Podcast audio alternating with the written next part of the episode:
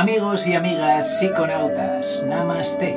Os damos la bienvenida a la Botica de Gaia. Somos Whisper y Bambú, retransmitiendo desde algún punto de este bello planeta. Antes de comenzar nuestro podcast, es importante hacerte saber la manera que tenemos de mantenerlo. Y es gracias a nuestras cajitas de cacao y ceremonias pregrabadas online. Si tienes tu propio cacao ceremonial, puedes hacer una de nuestras meditaciones guiadas para ceremonias del cacao, estés donde estés. Y si deseas tu cajita de cacao con saumerio y otras sorpresas, las enviamos por toda Europa. Te dejamos el enlace en la cajita de descripción. Y qué bonito día el de hoy. Nos encontramos en un jardín muy especial, eh, rodeados de la naturaleza de Córdoba, que es uno de los lugares que más nos han gustado del planeta por tanto verde que nos rodea. Y este episodio de hoy tiene mucho que ver con la naturaleza, porque la persona que tenemos delante nuestra, Nico, eh, tiene una relación muy íntima con ella. De hecho, tiene un canal llamado Planeta Jardín. Tengo aquí a mi lado también a Whispers. Hola, hola. Nico, bienvenido. Hola, hola, ¿qué tal? Es un gusto estar aquí con ustedes y bueno, y poder eh, compartir mi pequeño y humilde conocimiento sobre la naturaleza. Bueno, Nico, cuéntanos, ¿cómo empezó este camino tuyo eh, con las plantas? Bueno, eh, con mucho gusto les cuento. Empezó, bueno, desde pequeño, mis abuelos eran españoles como ustedes, tienen una huerta enorme, también un jardín muy bello, con muchos árboles frutales, entonces mis recuerdos más lindos eran estar colgados a los árboles, agarrar mandarinas, duraznos, uvas. Después luego ellos eh, fallecieron y, bueno, me han transmitido mucho conocimiento sobre plantas, sobre el significado de tener una huerta, de plantar un árbol, que creo que es algo que se ha ido perdiendo con el tiempo.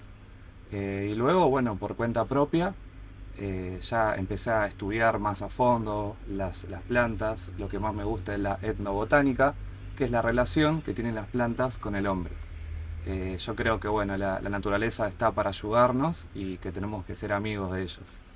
Eh, así empezó todo de pequeño y mi intención fue un poco recrear esos sentimientos, eh, plantando también árboles frutales en casa, armando una huerta, porque bueno, eran momentos que me hacían muy, muy feliz, digamos.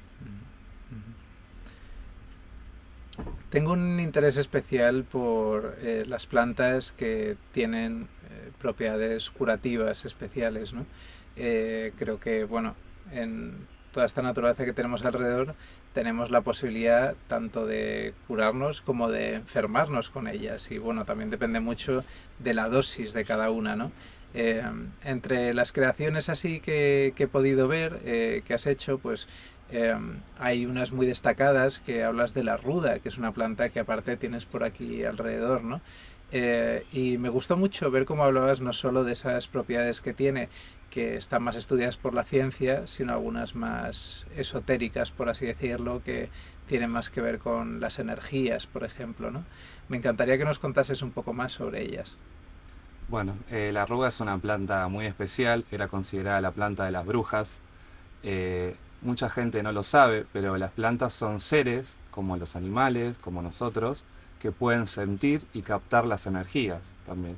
Esto es algo que la ciencia nunca va a poder explicar porque es algo casi imposible de medir.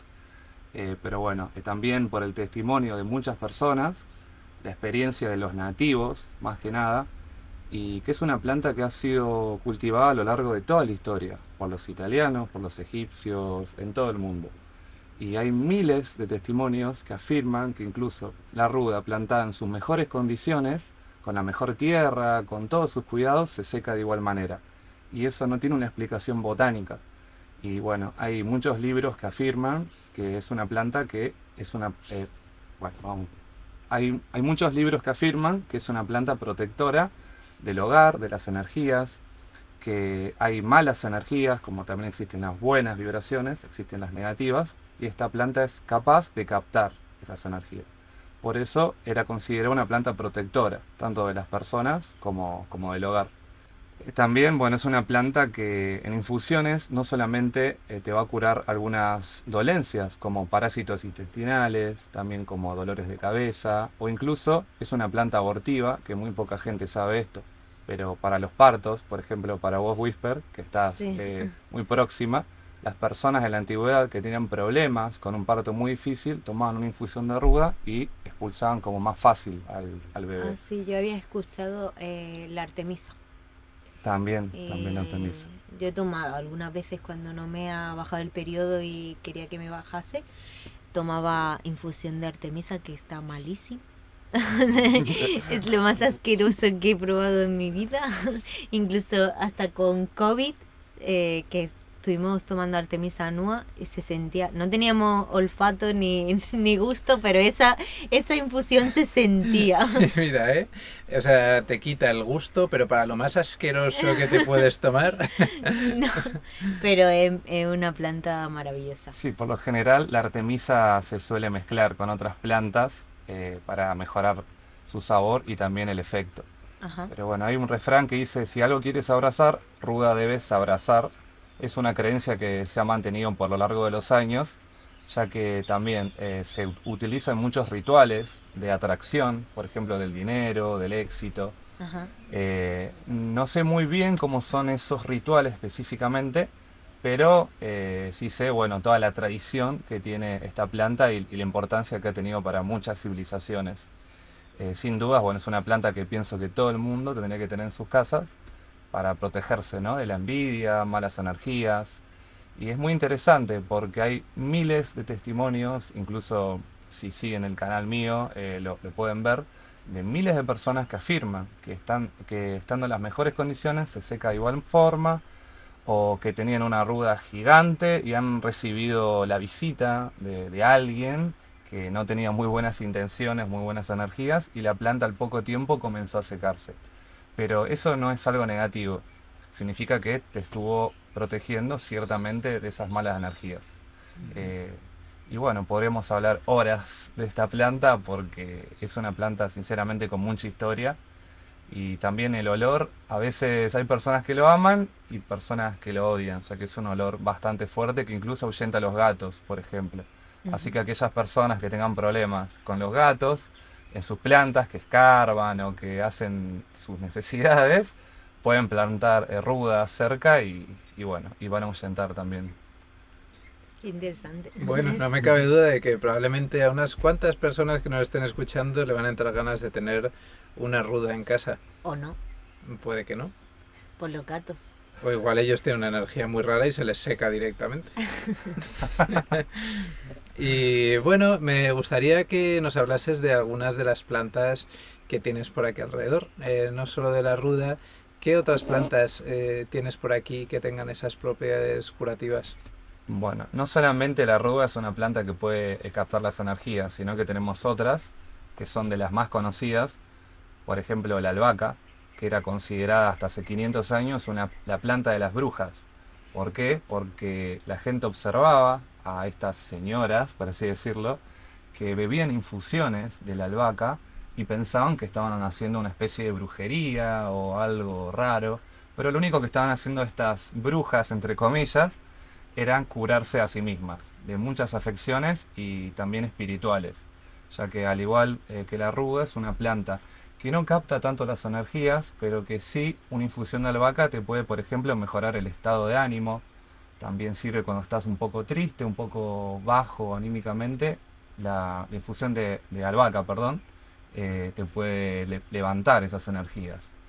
Y bueno, es una planta extremadamente eh, medicinal, también como lo es el romero, que es otra planta muy especial, ya que le sucede lo mismo que con la ruda plantado en las mejores condiciones, con todo lo que la planta necesita, el romero se seca igual. De hecho, es la segunda planta que más se seca después de la ruda eh, a todas las personas. Y luego de leer muchos comentarios y también estudiar un poco sobre la historia del romero, encontramos que es muy similar a la ruda, que actúa casi de igual manera, porque la ruda está un, un escaloncito más, más arriba, digamos. Pero el romero también es una planta muy especial que aparte de adornar los platos y saborizar las comidas increíblemente, eh, actúa también como una planta energética que te va a curar de muchas afecciones y proteger de malas energías también. Son plantas que pienso que no pueden faltar en ninguna casa, ni huerta, ni jardín. No importa si tenés un pequeño espacio, lo puedes tener en maceta. Así que los considero también muy útil para la cocina, ¿no? para aquellos que quieran indagar en, en gustos nuevos. Y también para los músculos, ¿no? Porque el aceite o el alcohol de romero a mí me parecía increíble, o sea, me parece increíble porque me como que relaja mucho los músculos, te quita dolores musculares. Exactamente. La circulación también te la mejora, ¿no? Eh, mejora todo eso, por ejemplo, después de una sesión de, de gimnasio o una sesión de aeróbico o una caminata larga te relaja ciertamente todos esos músculos, actúa como tonificante también y tiene muchos usos, por ejemplo, para evitar la caída del cabello, eh, también como la ruda para curar todos los males, males estomacales. Eh, lo que se realiza mucho es agregarlo al champú directamente, unas ramas de, de, romero, y te lavas con eso y de esa forma evitas la caída del cabello, junto a la aloe vera, por ejemplo, que es otra de las plantas que debo tener unas 30 plantas de aloe vera en el mm. jardín, que bueno, es una de las maravillas también que la naturaleza nos, nos otorga. Sí, eso lo deberías de haber sabido antes, ¿no? Bambú. Sí, yo tenías que haberte echado romero en el champú. Romero y aloe vera. yo se ve que no usé mucho. Eh, por si alguien está escuchando este podcast y no ha visto mi físico, pues... Es calvo. Soy calvo. Pero estoy tatuado y los tatuajes pues disimulan un poco mi calvicie. Sí. Me quedan bien. Sí, sí me parece muy interesante todo lo que nos estás contando porque eh, todas estas plantas eh, bueno, las últimas de las que nos has hablado, eh, la albahaca, el romero, son plantas que normalmente utilizamos para especiar nuestras comidas y entonces, bueno, quien la plante piensa, oye, tengo esto. Nosotros ahora mismo, de hecho, tenemos aquí al lado una albahaca y, pronto iba a ser ingerida esta pobre albahaca. Pero la, la ha salvado, Nico. Sí, ha dicho que quiere vivir y la vamos a trasplantar para que viva bastante. A donde iba es que parece que tienen un uso que no es solo ese culinario, sino que el simple hecho de tener las plantas en el jardín pues puede traernos grandes beneficios y esto es algo que me encanta. Sin dudas, bueno, cuando tuve COVID, la albahaca fue mi principal gran aliada, ya que es una planta que bebía en infusión dos veces al día, es especial para expulsar todas las mucosas, para evitar las enfermedades respiratorias, cuando tenés gripe, catarro o un resfrío, una buena infusión de albahaca te va a curar, digamos, a purgar todo el organismo de esos tóxicos. Y bueno, tiene miles de usos más que, como lo repito, podremos estar hablando horas de estas plantas, pero está muy bueno lo que mencionás, eh, bambú, porque la mayoría de la gente piensa que, bueno, es un aderezo para la pizza o para las comidas y nada más, pero no, es mucho más profundo que eso. Eh, es por eso que bueno, la etnobotánica, que es la relación que tienen las plantas con el humano, explica todas estas situaciones. Pero los que más saben sin duda son los nativos que han indagado. También los mayas, los incas, esas grandes civilizaciones que han dejado un legado muy grande entre las plantas y los humanos. Completamente. Eh, me pongo en la situación eh, mía, por ejemplo, porque Whispers tiene más conocimiento que yo sobre plantas. y bueno, como un iniciado en ello, que estoy empezando a meter la cabeza ¿no? en este mundo y que me parece muy interesante, siento que hay un conocimiento tan amplio sobre la materia eh, que bueno a nosotros nos llega igual con cuentagotas que no sabría por dónde empezar eh, para tener cierta información para mi propio uso ¿no? Eh, hay, digamos, como eh, alguna guía resumida para la persona que diga, oye, qué interesante todo esto. Yo quiero tener unas cuantas plantitas, aparte de estas que hemos mencionado, y me encantaría saber más sobre este mundillo sin perderme en enormes enciclopedias, ¿no? Eh, digamos que libros hay miles. Lo que yo recomiendo es, si querés iniciarte en el mundo de las plantas, primero empezar a plantarlas. El contacto directo eh, te va a ayudar mucho a conocer más la planta, qué le gusta, qué no le gusta, si le gusta sol, si no le gusta tanto sol, si requiere un poco de abono, si no requiere de abono. Luego que ya aprendiste a cuidarla, eh, podés investigar, digamos, por tu, por tu misma cuenta. Hay eh, muchos libros, como, como lo repito. Por ejemplo, si te gusta más el, el significado espiritual o chamánico, por ejemplo, hay un libro que se llama Hierbas Poderosas y Mágicas y Chamánicas, que bueno, es una guía bastante útil ya que te nombra toda la parte histórica, los usos y también qué afecciones cura esa planta. Eh, te recomendaría que investigues más sobre plantas medicinales y aromáticas, pero que al mismo tiempo puedas cultivar en tu casa. Porque si lees sobre alguna planta que nunca has visto o que no tuviste contacto con ella, difícilmente puedas aprender. Nico, ahora mismo estamos en eh, Córdoba y bueno, está rodeada de naturaleza, con un espacio eh, bueno para plantar, rodeado de plantas, pero antes de esto has estado viviendo en Buenos Aires, has estado en España, en Italia, eh, en una capital como es Roma también, ¿no? Eh, en esos espacios eh, urbanos, que me imagino que tendrías menos acceso a espacios naturales y, y tal vez no tenías un jardín, ¿cómo sientes que pueden hacer las personas para entrar un poco más en contacto con la naturaleza? creo que hay un movimiento que por suerte se está expandiendo cada vez más, que es el de tener huertos urbanos, ¿verdad? O incluso en las terrazas, pues a veces en, más tejados van poniendo así algo de jardín. ¿Qué es lo que recomendarías tú y cómo crees que pueden desarrollarse las ciudades en, bueno, una buena dirección para que el humano entre en contacto con la naturaleza? Y yo creo que hay dos puntos que son muy importantes. El primero es si no tenés nada de espacio, ni un tejado, ni una ventana con luz, que es lo único que en realidad tenés que tener, ya que se puede empezar, como te dije, con algún orégano, alguna albahaca, alguna plantita que te guste, en una maceta con un poco de luz ya es más que suficiente. Pero en caso de que no tengas nada de eso, acceso a nada, te recomendaría que busques algún lugar en común donde puedan tener, se llaman huertas comunitarias, y puedas ir al menos una hora al día o cuando puedas hacer tu aporte y de esa forma eh, poder estar en contacto también con más gente que quiere ese bien en común que es el plantar eh, hojas o plantas que te sirvan en la cocina o con cualquier otro fin, no necesariamente tiene que ser un fin medicinal. Eh, también el consejo que le doy a la gente es que si vivís en un departamento, que no te desanimes, que como dije anteriormente, con un par de macetas o recipientes es más que suficiente para que puedas iniciarte en el mundo de las plantas y también que puedas ir a un parque a observar los árboles, a escuchar el canto de las aves, eso es muy bueno para el alma y más para la gente que vive encerrada en grandes urbes o en departamentos, donde el estrés y muchos otros síntomas son cada vez más comunes, sobre todo con la pandemia.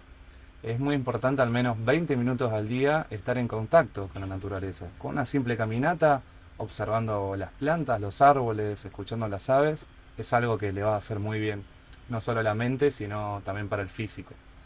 Eh, considero que es estar en contacto con la naturaleza. Si no tenés la posibilidad de tener plantas, al menos una buena caminata y observar y, estar en contacto es más que suficiente. Sí, también lo bueno que es el descalzarse ¿no? y tomar contacto con la tierra, que eso a veces se nos olvida, pero sencillamente el, el descalzarte en un parque de la ciudad y poder estar así, ¿no? sintiendo el suelo que nos mantiene y, y olvidarnos un poco de ese asfalto ¿no? que tenemos en, toda la ciudad, que al final se nos olvida que bajo esa capa de asfalto todo lo que hay es tierra, estamos encima ¿no? de nuestro planeta. Y me ha llevado esto que comentas a pensar que yo ya en mi adolescencia estaba muy relacionado con la etnobotánica yo pues plantaba ahí en mi casa, ponía mi armario de marihuana y, mis padres no entendían en ningún momento que yo era un etnobotánico potencial. Hombre, pues sí, porque la planta de, de la marihuana es muy medicinal, ¿no? Sí, de hecho yo creo que es una planta puente, se le llama en la etnobotánica, porque hay mucha gente que no ha tenido contacto con plantas o sinceramente no le interesaban las plantas, sobre todo los jóvenes, que hoy en día una de mis grandes misiones es que un joven comience con las plantas, porque es muy común ver a la señora de las plantas o gente más adulta que sí, que le da mucho cuidado a las plantas, pero no es tan común ver a alguien joven, digamos, que esté en contacto con las plantas. Y la, eh, la marihuana es una planta puente, porque, porque es como la planta de inicio para mucha gente para entrar a este mundo. Al principio sí, es la planta más importante, puede ser que le das todos los cuidados y solamente plantas eso.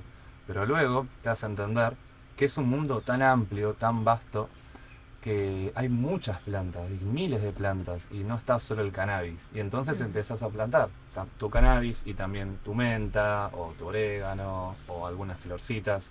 Y así vas también como adquiriendo ese amor por la naturaleza. Exactamente, qué bonito como lo has reflejado porque en mi caso fue totalmente así. Eh, yo pues empecé a plantar esa marihuana con la ilusión de luego poder fumarla, ¿no? Porque me sabía muy bien, pero sabía también que me sabía muy bien un tomate. Entonces eso me llevó a plantar esas primeras plantas de tomate y la ilusión tan grande que hace cuando en lugar de salir un cogollo, lo que está apareciendo es un tomate que se hace cada vez más grande y empieza a tomar color hasta el punto en el que lo arrancas de la rama y puedes llevarlo directamente a tu plato. Un tomate sin pesticidas, sin pasar por las manos de ninguna otra persona que lo haya podido alterar como sea. Directamente tienes ese tomate que has producido desde el momento en el que era una pequeña semillita o un injerto. Bueno, aunque hoy en día casi todas las semillas están modificadas, o sea que... Eso es cierto. Han eh, pasado por manos de... Sí, eso es algo que, bueno, yo ahí puedo dar mi pequeño consejo y es que si se puede acceder a alguien que venda semillas que no hayan pasado por Monsanto, hay, hay bancos de semillas que se pueden encontrar. Hay personas que tienen bancos de semillas. Efectivamente, eso es un problema que tenemos a nivel global y es que las semillas pues están muchas de ellas modificadas genéticamente eh, algunas de ellas, eh, bueno, yo no es que esté en contra de la modificación genética, porque entiendo que para una superpoblación humana en auge, pues eh, ha sido la forma que hemos tenido ¿no? de poder alimentarnos y ha tenido grandes beneficios. Ahora, evidentemente, pues en esas modificaciones genéticas, pues también pueden salir alteraciones que no sean las más convenientes y por otro lado, pues está el uso de pesticidas, ¿no? que eso es lo, peor, que es lo que nos estamos llevando al, a la boca. ¿no? Sí, sin dudas. Como regla principal para las personas que quieran empezar en el mundo de la huerta y tener sus propias plantitas, es siempre indagar a alguien que tenga una huerta orgánica, algún conocido, algún familiar o alguien en internet, como menciona Whisper, con banco de semillas de, eh, orgánicas, libres de pesticidas y, libres de cualquier otro eh, veneno que te pueda afectar a la salud es empezar con esas semillas. Y luego, bueno, ya vas adquiriendo tus propias eh, eh, producción, digamos. El primer año es el, más complicado, pero luego cuando tenés tus propias semillas, puedes intercambiar y bueno, ya estás en un muy, muy buen camino a, primero, cuidar tu salud, ya que van a ser plantas súper sanas, y segundo, también a contribuir con, con, la, con la naturaleza y ahorrar también bastante dinero.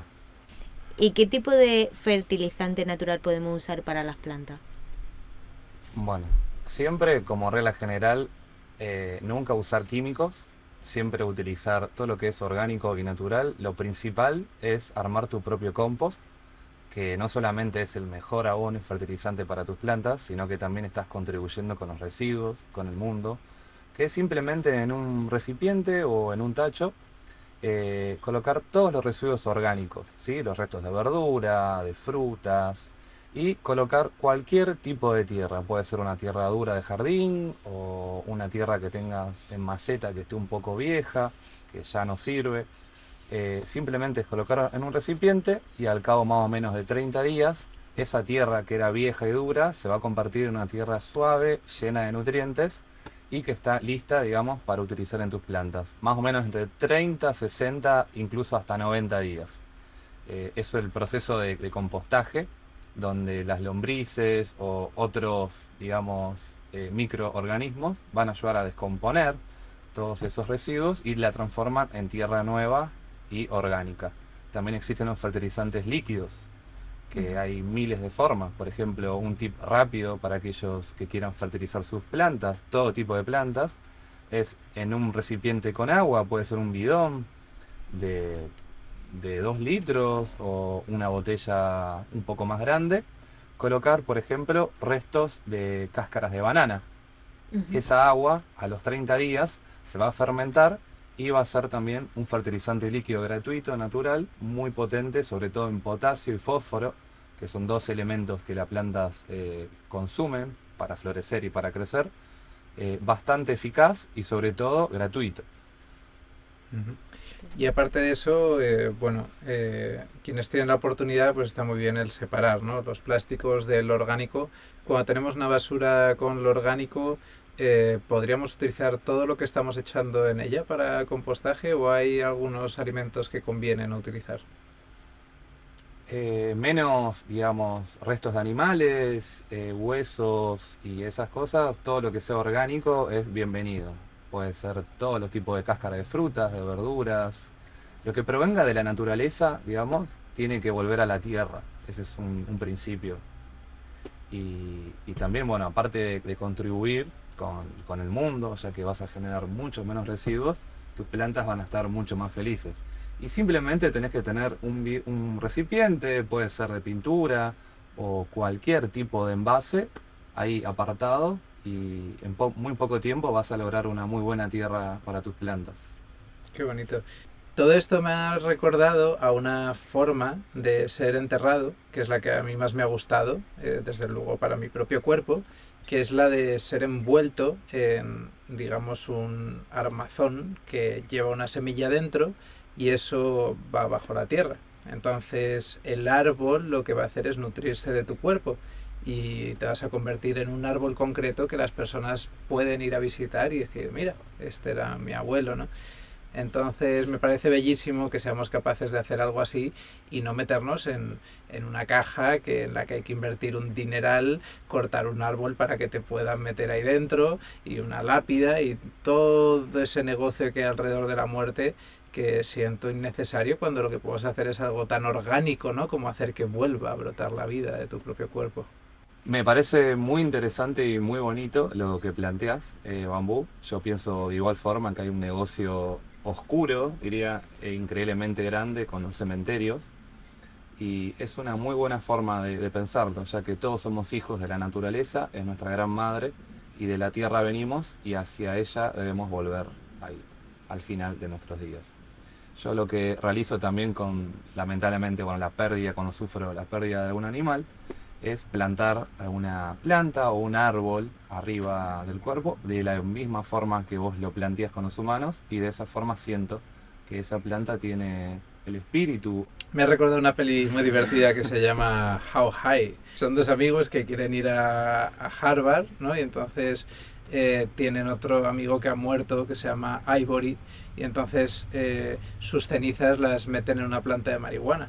Entonces ellos cuando se fuman un porro, pues aparece su amigo Ivory y entonces claro, la primera vez que le ven dicen, oye, esto le tenemos que dar algún buen uso, ¿no? Entonces cuando se van a hacer su examen de Harvard sin tener ni idea ni haber estudiado, pues se fuman ese porro y Ivory aparece dándoles todas las respuestas de los exámenes, ¿no? Sacando ahí matrícula de honor y luego es como ahí ellos en la universidad y tal. Dos colgados muy fumados se llaman en español, creo.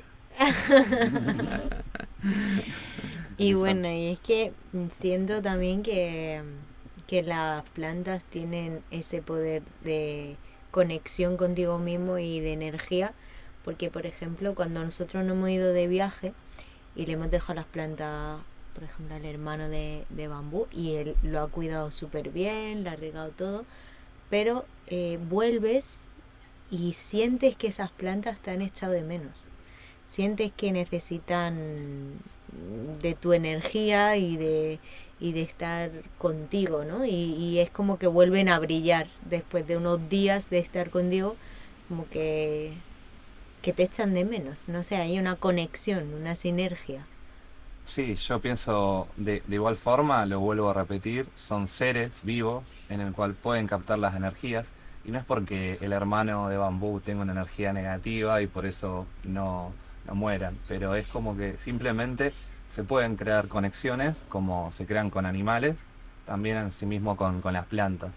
También hay estudios de neurocientíficos que afirman que las plantas bajo un estado, por ejemplo, de, con personas que no vibran de la misma forma que uno, eh, no crecen de la misma forma o directamente mueren o se secan. Incluso tengo bueno, una historia eh, personal que es una expareja de mi madre, que no era una persona muy positiva, digamos. Vivía con mi madre en una casa con un jardín y el césped no crecía. Era un césped totalmente nulo, era tierra, no había forma de, que crezca ni con dos riegos al día. La cuestión es que cuando se separó de esta persona oscura, al poco tiempo el césped brilló al punto de ser un super césped verde, glorioso. Así que bueno, yo mismo lo, fui comprobando, digamos, el tema de las energías y las personas. Es muy interesante cómo las plantas lo, lo pueden captar. Si el césped no te crece, divórciate. desde aquí quiero decir que el hermano de bambú no es que tenga mala energía. hermanito, que, los cuidó muy bien a mis plantas, lo agradezco un montón. Solo que me echaban de menos. Sí, así es. No, no se murieron. No, no, no. Nosotros tenemos aquí mm, algunas de las plantas y todas ellas tienen nombres. Porque nos gusta llamarle por un nombre, ¿no? O sea, como... No sé, me parece que tienen como su propio espíritu, ¿no? Sí, tenemos a Trinidad, tenemos a Antonia, tenemos a Josefina, tenemos a, Milagros, a Rosario, a Paco. Son algunas de ellas. Y bueno, eh, van rotando también, ¿no? Porque nosotros viviendo en una casa rodante, en una autocaravana, pues hay plantas que se adaptan y otras que no. Y eh, nos da mucha pena, pero claro, hay algunas que sin tener mucho conocimiento sobre cómo hay que tratarla, hemos dado la bienvenida a esta caravana, pero con el movimiento, los cambios de lugares, de estaciones, de climas, de altitudes, pues sufren. Entonces, algunas las hemos tenido que, que regalar y algunas, pues desgraciadamente, han fallecido. En el camino. Sí, pero bueno, eh, vamos aprendiendo y hemos visto que cactus y suculentas son grandes plantas para tener, porque son en general así bastante resistentes y suelen sobrevivir bien a los cambios a los que van aquí sometidas y aparte no requieren de un cuidado así demasiado exhaustivo, ¿no? Los cactus y suculentas aguantan con poco riego y se ven muy bonitos y bonitas. Sí, aparte de ser muy hermosos y de fácil cuidado, poca gente sabe que los cactus, en realidad, son plantas que existen hace millones de años. La Tierra ha pasado por un periodo muy grande de sequía, hace millones de años, y todas esas plantas bonitas que tenían flores, que eran hermosas, se fueron muriendo, pero las pocas que sobrevivieron fue porque no le quedó otra opción que adaptarse a vivir sin agua. Entonces los cactus ya tienen muchísima historia, también son plantas extremadamente medicinales, curativas, que yo creo que bambú sabe más de eso que yo. Pero son plantas especiales para, empezar también, ¿no? Para aquellas que no tienen, aquellas personas que no tienen mucho tiempo o que no tienen, no saben mucho el cuidado de las plantas, cactus y suculentas es la, mejor opción como para iniciarte también en, en este mundillo tan hermoso que es la naturaleza. Y hablando de cactus y siendo esto un podcast bastante psicodélico, nos gustaría que nos, eh, bueno, si tú quieres, eh, nos contaras tu experiencia con un cactus súper poderoso que se llama peyote. Peyote mexicano. La mayoría de los cactus provienen de, centro, de la parte central de América, lo que sería México y Estados Unidos. Bueno, el, peyote es una de las muchas plantas sanadoras, llamadas plantas madres, plantas sabias, que ya, como se pueden imaginar con lo que mencioné, que existen hace millones de años, que son plantas muy sabias, que se han adaptado a vivir casi sin agua, porque un cactus se puede regar dos veces al año y va a sobrevivir de igual manera. Eso es algo increíble, que ninguna planta tiene esa capacidad, digamos, de aguantar tanto tiempo una sequía. En una fiesta, que era más que nada una ceremonia, por así decirlo, que duraba tres días, un rejunte de gente muy bella, sobre todo artistas, que están ligados más al espíritu, más al alma, y no tanto a lo material o a, lo, a las sensaciones, digamos, de una noche, como puede ser, no sé, el alcohol o otro, otro tipo de drogas. Eh, viene una especie de chamán, llamémoslo así, con una pipa de madera que era una pipa más o menos de dos metros, bastante llamativa. Me llamó mucho la atención, era claramente arte, porque muy rara vez se ve algo así.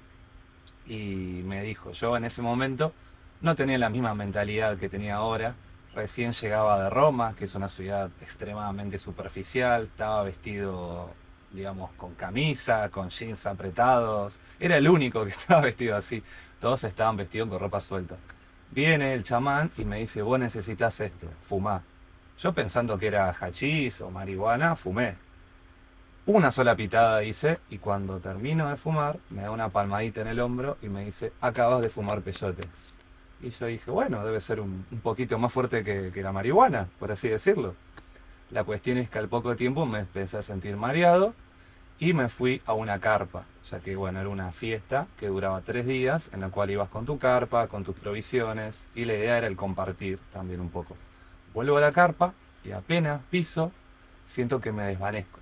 Y cuando me desvanezco, se desdobla mi alma, por así decirlo, y me veo tirado en la carpa como durmiendo. A todo esto no entendía qué estaba sucediendo.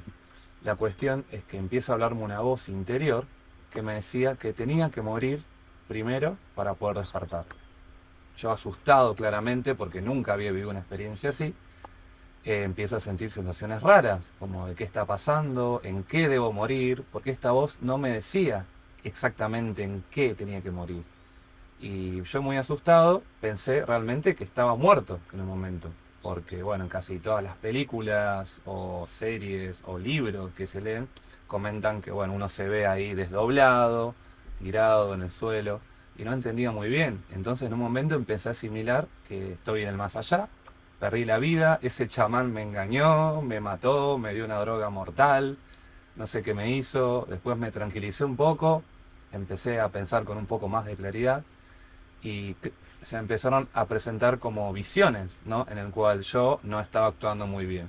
En esa fiesta yo estaba con mucho miedo de que me roben el celular, el móvil o la billetera, constantemente fijándome en los bolsillos, simplemente porque era gente que no vivía como yo, que vivía con poco, con, con ropa, digamos, común, eh, más suelta. Entonces eh, empecé a entender que yo debía eh, morir en ese defecto, que era juzgar a la gente por su apariencia o por cómo se veían. Entonces cuando empecé a entender ese sentimiento, decía, ok, ya no lo voy a hacer más, empecé a gritarlo con fuerza, no lo voy a hacer nunca más, no lo voy a hacer nunca más, hasta que en un momento eh, como que vuelvo a la vida y ya no me veo más desdoblado, me despierto nuevamente y fue como un renacer, sinceramente, eh, una experiencia muy bella en el cual, bueno, me despierto y vuelvo a la fiesta abrazando a todo el mundo, compartiendo, ya no tenía ese miedo de, uy, el móvil, van a robar el... No, ya como que se había desvanecido. Entendía que nada, que somos todos hermanos y que no hay que jugar jamás al, libro por su carátula y simplemente hay que conocer a la persona. Eh, que somos, bueno, todos seres maravillosos, algunos transitando algunas épocas más oscuras, batallas internas, pero al fin y al cabo somos todos hermanos, que, todos venimos del mismo lugar. Y fue una de las mejores experiencias psicodélicas que tuve en mi vida. Qué lección tan valiosa Preciosa. y tan bonita la forma de entregarla. Total. Yo llego a la conclusión de que si no te crece el césped en el jardín, dale a tu marido de fumar peyote. Eso sería bueno. No, la verdad es que las plantas medicinales, las plantas mm, poderosas, ¿no? Eh, que hablan la cultura indígena, eh, te entregan mensajes muy, muy potentes, ¿no? Y no es como, no sé, o sea, no es como una droga eh, que no siento que hay que tenerle como un miedo a eso, porque siempre te, te entregan mensajes eh, que pueden cambiar tu vida y que pueden transformarla. Em, o herramientas también, ¿no? Más bien herramientas, integrar todas las herramientas que te dan, ¿no? Creo que lo hemos hablado en algún podcast anterior, pero existe mucho esa creencia de que hay que tener respeto ¿no? Eh, a estas plantas eh, y es un respeto, claro, es un respeto, pero no, eh, miedo, ¿no? Que es lo que siento que, que se transforma la palabra miedo en respeto y entonces se dice yo le tengo respeto y por eso no la tomo. Pero creo que está muy bien respetar la planta. Bueno, es que el amigo Nico tiene por aquí seis perros formando parte de su manada. Seis perros y ocho gatos. Ocho gatos, nada menos. ¿Qué, ¿Cómo es vivir con tanto animal en casa? Y es una gran compañía, yo siento que son parte de la naturaleza también, que me enseñan muchas cosas. Eh, yo no los veo como simples animales, los veo como compañeros, como no como hijos, no me gusta llamarlos de esa forma, pero sí como, como grandes compañeros, que están también para protegerme y, enseñarme muchas cosas, sobre todo los gatos, son animales muy energéticos que pueden eh, captar unas hormonas cuando uno está mal, por ejemplo, libera una hormona que es imperceptible al ojo humano o al sentimiento digamos, que un humano puede llegar a, captar, pero los gatos sí, eh, saben cuando uno está mal y se te acercan y te dan su amor, su cariño, son seres muy nobles. En realidad todas las plantas tienen su virtud medicinal, todas, todo lo que vos puedas ver, ese árbol, todo, todas las plantas tienen sus nutrientes y, su, y su virtud también. Solamente que son tantas que, bueno, conocer todo de todas, no, te digo, es una tarea bastante, ardua y complicada. Eh, y antes los nativos no, no tenían acceso a, estudios científicos o laboratorios, era todo prueba y error y ver y observar los animales también que se curan. Eh, yo eso también hago mucho, veo que mis perros para curar sus parásitos comen el césped, por ejemplo, de por sí, que la gente lo ve como si nada, tiene eh, propiedades diuréticas, que es para expulsar mejor la orina y también para, también para combatir los parásitos y dolores estomacales. El simple césped. O sea, una infusión de césped te está curando eso. Por eso es muy impresionante eh, cuando descubrís eso, que todas las plantas tienen su poder y sus virtudes. No hay una que digas, no, esa plantita no cura nada y no tiene nada. No, todas tienen su... Sí, claro. Y luego también, pues, eh, algunas que consideramos venenosas, pues el veneno está en la dosis, ¿no? Bueno, es lo que ocurre con la ruda, por ejemplo, ¿no? Claro, eh, con la ruda, con, con casi todas las plantas, diría. Una planta que puede ser extremadamente medicinal, si haces una dosis equivocada o un uso abusivo de ella, puede ser un veneno, tranquilamente. Y por ejemplo en el embarazo, también algunas mm, plantas que eh, normalmente son inocuas para las personas, cuando estás embarazada te puede afectar muchísimo. Por ejemplo, el té de orégano. Eh, en el embarazo no es nada bueno. Bueno, y como es habitual en este podcast que andamos haciendo por el planeta, eh, estamos en una autocaravana que vamos desplazando por distintos lugares y ahora mismo está nuestro entorno revolucionado. Es lo que tiene tener seis perros en casa. Así que bueno, con esto nos vamos a ir despidiendo.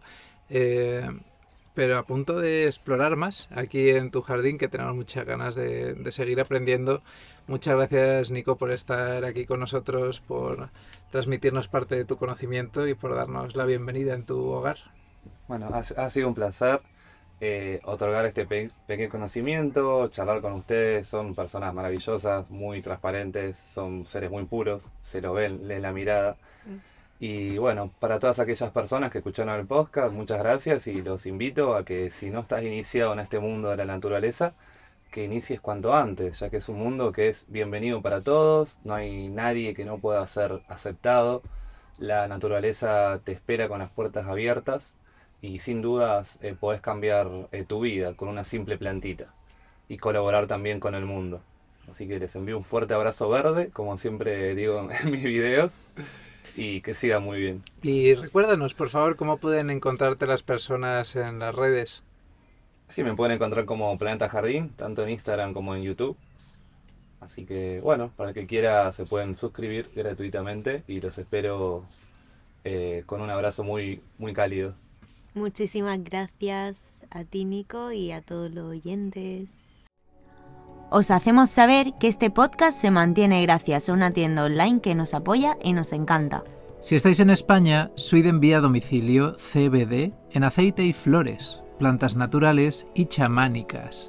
Entrad en su web, su repertorio os hará viajar. Sweet.es Y con el código Botica de Gaia tendréis un 10% de descuento. Sweet.es